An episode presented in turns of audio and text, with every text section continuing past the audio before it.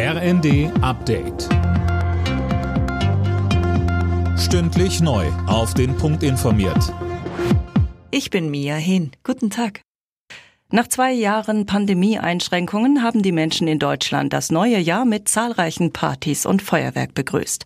Heißt aber auch für die Rettungskräfte eine Flut an Einsätzen. Alina Tribold. Vor allem in den Großstädten hatten Polizei, Rettungsdienst und Feuerwehr viel zu tun. In Berlin rief die Feuerwehr den Ausnahmezustand aus. So oft musste sie ausrücken.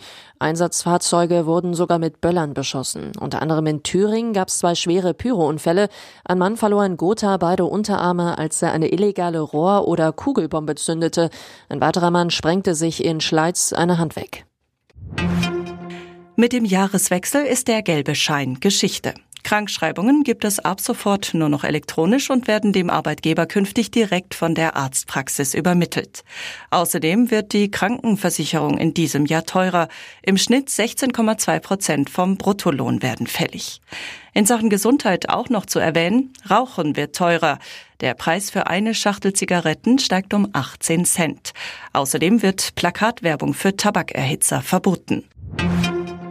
Der ukrainische Präsident Zelensky hat in seiner Neujahrsansprache ein sieghaftes Ende im Kampf gegen Russland angekündigt.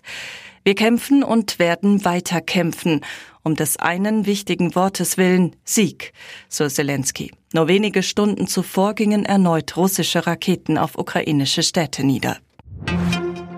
Bei der Vier-Schanzentournee startet heute das Neujahrsspringen in Garmisch-Partenkirchen. In der Quali gestern sprang der Pole David Kubacki am weitesten.